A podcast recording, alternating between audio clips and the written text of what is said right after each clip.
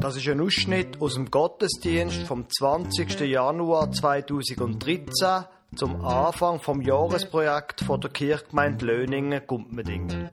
Das Ehepaar Christine und Christian Schneider vom Hilfswerk Servants Schweiz hat an dem Gottesdienst ihr Projekt Onesimo vorgestellt.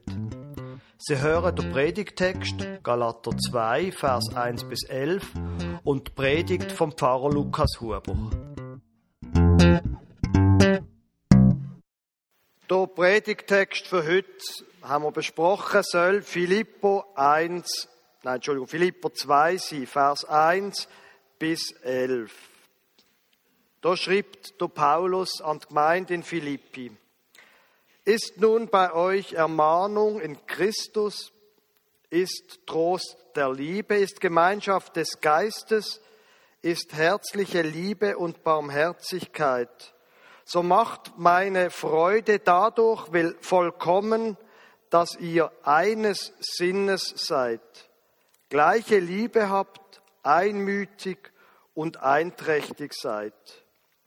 Tut nichts, aus Eigennutz oder um eitler Ehre willen, sondern in Demut achte einer den anderen höher als sich selbst. Und ein jeder sehe nicht auf das Seine, sondern auch auf das, was dem anderen dient. So seid unter euch gesinnt, wie es auch der Gemeinschaft in Christus Jesus entspricht. Er, der in göttlicher Gestalt war, hielt es nicht für einen Raub, Gott gleich zu sein, sondern entäußerte sich selbst und nahm Knechtsgestalt an, wurde den Menschen gleich und der Erscheinung nach als Mensch erkannt. Er erniedrigte sich selbst und ward gehorsam bis zum Tod, ja bis zum Tod am Kreuz. Darum hat ihn auch Gott erhöht und hat ihm den Namen gegeben, der über alle Namen ist, dass in dem Namen Jesus sich beugen sollen aller derer Knie, die im Himmel und auf Erden und unter der Erde sind. Und alle Zungen bekennen sollen, dass Jesus Christus der Herr ist, zur Ehre Gottes, des Vaters. Liebe Gemeinde, unser Jahresprojekt ist ein Projekt von der Kirchgemeinde Löningen und Gumpmedingen. Und unsere Kirchgemeinde wie alle anderen Kirchgemeinden im Kanton, steht ja zurzeit ziemlich unter Druck. Sie haben das sicher mitbekommen. Strukturreform, es sollen Stellen gekürzt werden, es müssen Stellen gekürzt werden, weil das Geld fehlt. Und dazu hat man können letzte Woche äh, lesen, dass die vorbereitende Kommission vom Kantonsrat im Rahmen vom Sparprogramm nochmal eine Million an der Kirche sparen. Der Druck ist da, Stellen werden gekürzt, die Gemeinden werden drängt dazu, Pastorationsgemeinschaften anmachen. Alle, Pfarrerinnen und Pfarrer, alle Angestellten, die Kirchgemeinden stehen unter Druck. Und trotzdem haben wir ein neues Jahresprojekt ausgerufen. Weil wir glauben, egal was passiert, egal wie die Strukturen sind, es ist ein zentraler Bestandteil vom christlichen Glauben, dass wir uns einsetzen für Schwache. In dem Predigtext von Paulus, nicht ein einfacher Text, dort wird der Einsatz für schwache Leute in einen Rahmen gestellt. Am Anfang, der Philipper 2, ist etwas ganz wichtig. Man soll zusammenstehen macht meine Freude dadurch vollkommen, dass ihr eines Sinnes seid, gleiche Liebe habt, einmütig und einträchtig seid. Es gibt einen Spruch, auf Latinisch, stammen tut er wahrscheinlich von Machiavelli, wo gesagt hat, divide et impera. Wenn du willst herrschen und willst regieren, dann musst du teilen die Leute auseinanderteilen, dann sind sie leichter zu beherrschen und machen das, was du willst. Wenn aber eine Gemeinschaft zusammenhält, wenn sie einmütig sind, sie können für eine Vision gewinnen lassen, dann ist sie nicht so leicht besiegbar.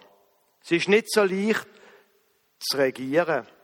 Sie macht denn das, was sie will, was sie den Eindruck hat, ist ihr Auftrag. Wir sollen zusammenheben. Und damit das funktioniert, Vater Paulus weiter, tut nichts aus Eigennutz oder um eitler Ehre willen. Eigennutz, eitle Ehre suchen, das ist ein todsicheres Rezept zum Untergehen.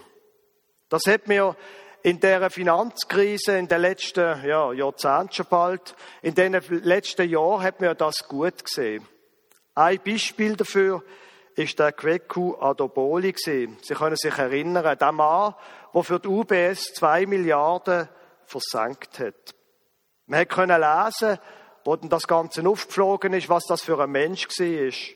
Ein junger Mann, der vor allem gern Partys hatte, mit über 100 Leuten.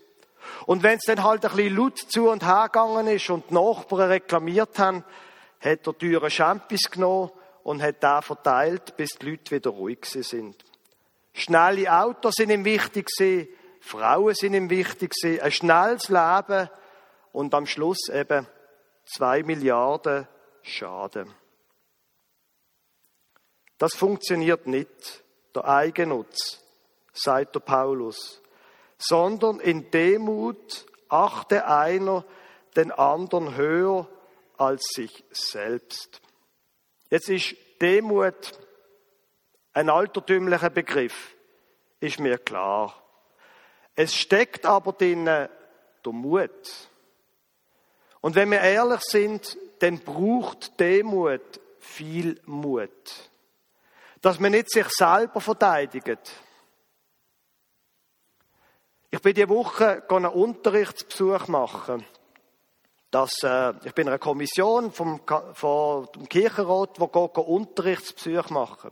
Und das ist spannend gesehen. Dem, wo ich bin besuchen, ist das offenbar unangenehm gesehen dass da einer kommt, kann schauen, wie er Unterricht gibt. Es ist nicht, dass der Unterricht schlecht gesehen wäre, aber es ist ihm offensichtlich und spürbar unangenehm gesehen, dass er da beurteilt wird. Und nachher an der Besprechung davon hat er textet und textet und textet und erklärt, warum das es jetzt genau so sein müsse.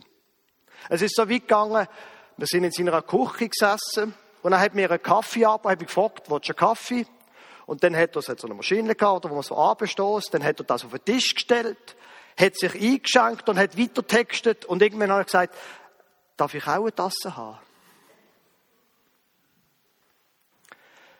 Sich nicht verteidigen braucht Mut. Es liegt uns viel näher, zu reden und zu erklären und zu beschwichtigen und, und, und sie wissen, von was sie reden. sondern in Demut achte einer den anderen höher als sich selbst. Bescheidenheit unter andere höher achten als sich selber. Da ist nicht die Rede davon, dass wir uns komplett vergessen und dass wir da sollen irgendwie der andere als Halbgott anschauen. Ich glaube, es hat aber einen Sinn, dass es heißt, man soll der andere höher anschauen, als höher betrachten als sich selber. Das, der Sinn dahinter ist, dass man nicht sagen sollen doch, du bist gleichwertig, mach doch du dies Zeug und ich mach mein Zeug. So kommt die Gemeinschaft nicht weiter, wenn jeder einfach sein Ding macht. Es geht darum, dass wenn wir mit anderen Leuten zu tun haben, dass wir uns wirklich auf sie sollen einlassen dass wir an das denken, was im anderen nützt, was im anderen würde helfen. Und genau das, glaube ich, ist nicht nur ein Rot für eine christliche Gemeinschaft. Das, was der Paulus da schreibt, das ist auch ein der besten Tipps, Tipps zum Beispiel für eine Ehe im Vers 4. Ein jeder sehe nicht auf das Seine, sondern auch auf das, was dem anderen dient. Wieder geht es nicht darum, dass wir einen Helfertrip, auf einen Helfertrip kommen oder ein Helfersyndrom entwickeln und irgendwann im Burnout landen. Um das geht es nicht. Sondern wir sollen aufs Ganze von unserer Familie schauen, nicht auf das, was nur mir nützt. Es heißt ja eben, sehe nicht auf das Seine, sondern auch auf das, was dem anderen dient. Das Ganze im Auge behalten.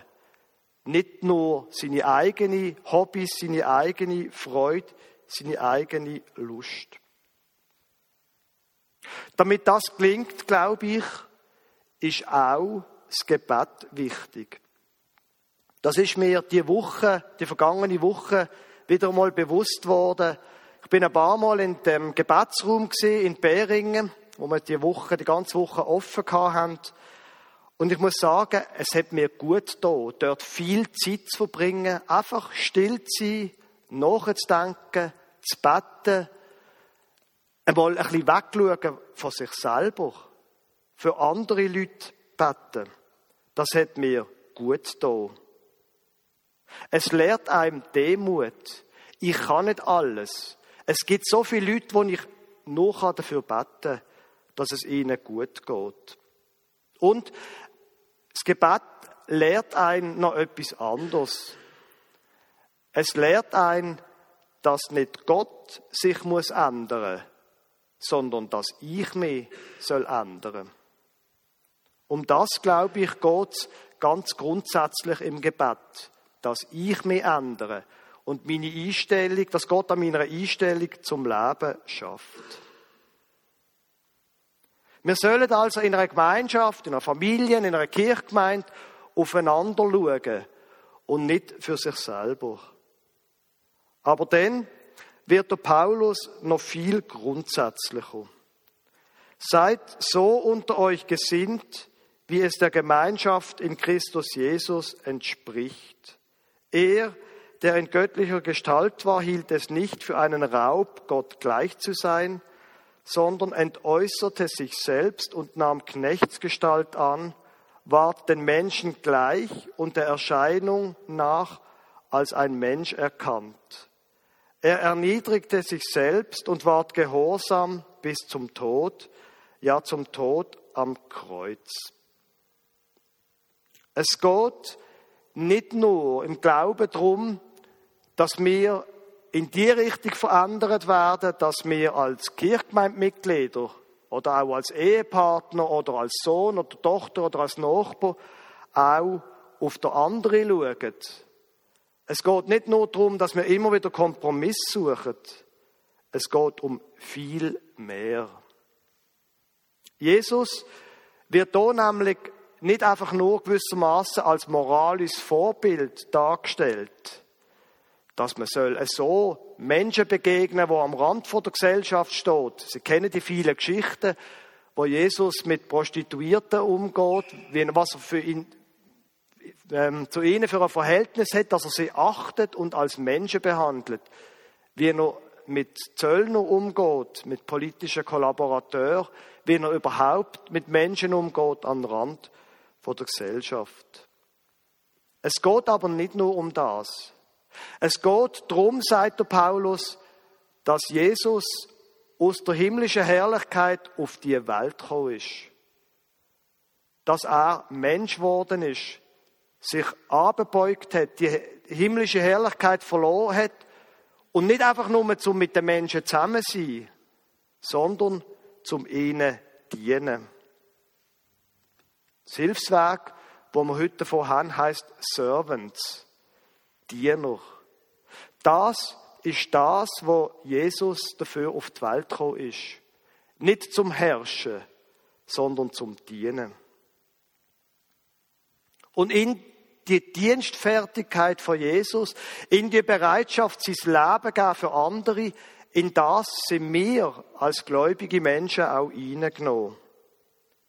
Die Haltung ist auch unsere Haltung, wenn wir glauben und wenn wir tauft sind. Taufe ist ein Symbol dafür, dass wir mit ihm gestorben sind und dass wir dann auch mit ihm auferstanden sind. Taufe bedeutet, das Tötelige in unserem Leben, das stirbt ab und wir bekommen ein neues Leben. Der Martin Luther schreibt im Katechismus einen wunderbaren Satz. Der alte Mensch in uns ist so, wie er uns von Adam her angeboren ist.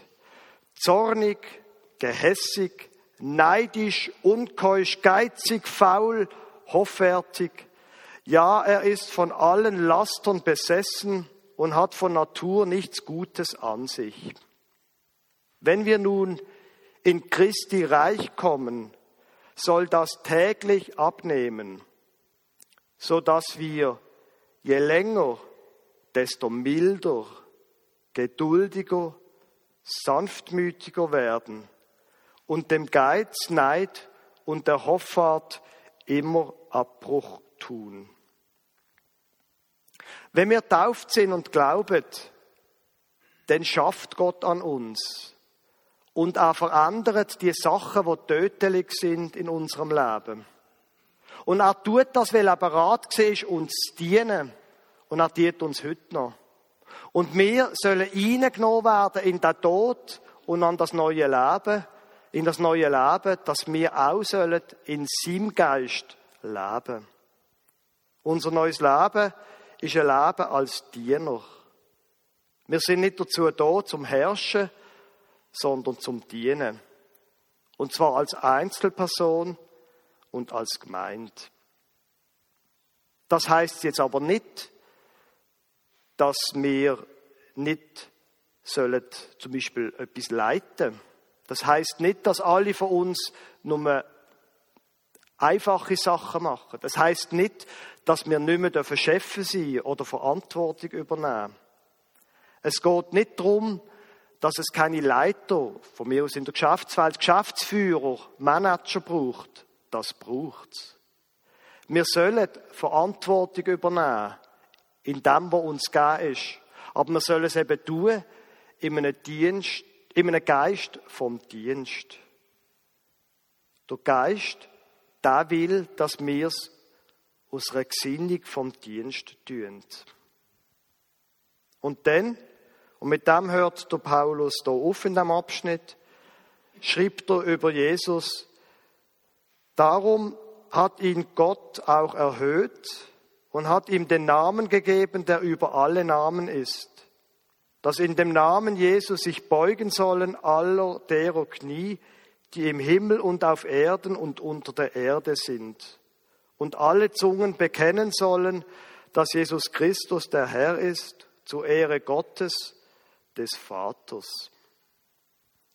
Auch in das sind wir reingenommen. Nach Karfreitag ist Ostern geworden und Himmelfahrt. Jesus ist seither da, was soll unter allen Menschen bekannt werden. Nicht als religiöses Selbstzweck, sondern sein Name soll verkündet werden, damit den Menschen dient ist damit sich ihr Leben ändert zum Guten. Das ist das, was Gott will.